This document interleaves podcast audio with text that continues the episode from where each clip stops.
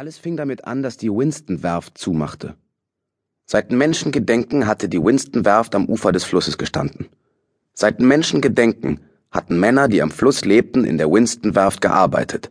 Stans Vater hatte dort bis zu seinem Unfall gearbeitet.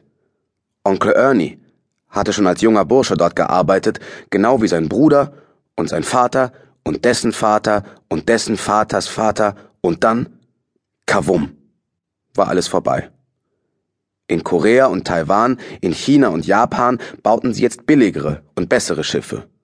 Und so schlugen die Tore der Winston-Werft zu und die Arbeiter bekamen ein paar Geldscheine und wurden weggeschickt.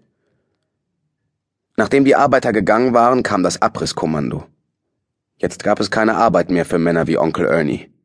Aber Männer wie Onkel Ernie waren stolz und fleißig, und sie hatten Familien, für die sie sorgen mussten.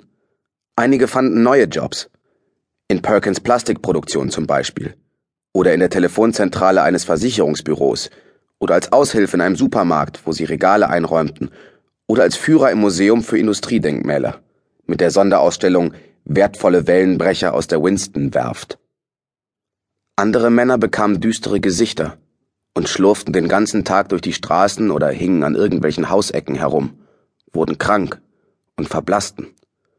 Ein paar griffen zur Flasche ein paar gerieten auf die schiefe Bahn und ein paar endeten im Knast.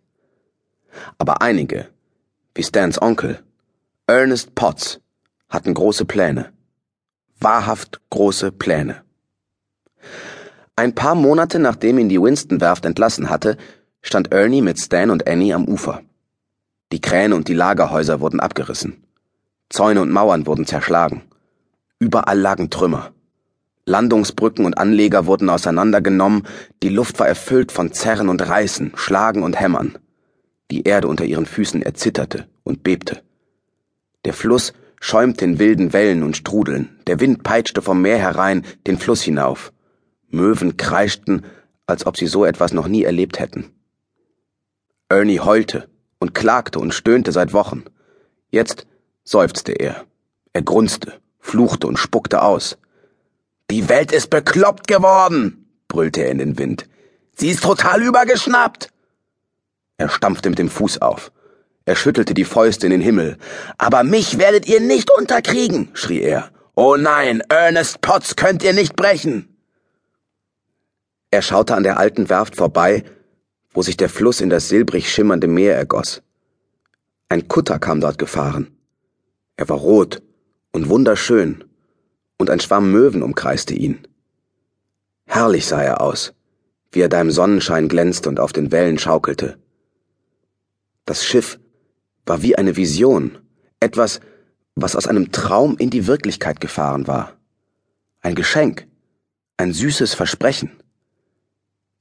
Der Kutter legte am Kai an. Ein riesiges Netz voller prächtiger silberner Fische wurde entladen. Ernie schaute die Fische an und plötzlich war ihm alles klar. Das ist die Antwort, rief er. Was ist die Antwort? fragte Annie. Was ist die Frage? wollte Stan wissen. Aber zu spät. Ernie war schon weg. Er sauste hinunter zum Kai und kaufte ein paar Pfund Flundern. Er sauste nach Hause und setzte den Topf auf den Herd, um die Flundern zu kochen. Er holte seine Schubkarre und sauste zurück zu Annie und Stan, die immer noch am Ufer standen. Dann lud er ein paar alte, ausrangierte Blechplatten in die Schubkarre. Annie und Stan trotteten neben ihm her, als er schwankend mit der Schubkarre wieder nach Hause lief. Was machst du da, Ernie? fragte Annie. Was machst du, Onkel Ernie? wollte Stan wissen. Ernie zwinkerte ihnen nur zu.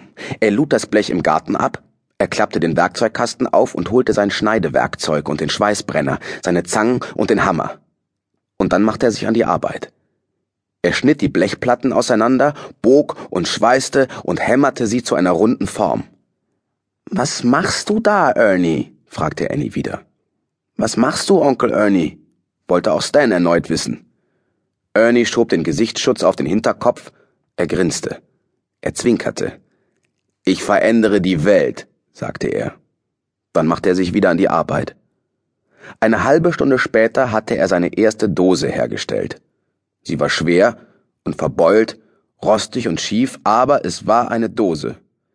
Wiederum eine halbe Stunde später hatte er die gekochten, matschigen Flundern hineingeschüttet und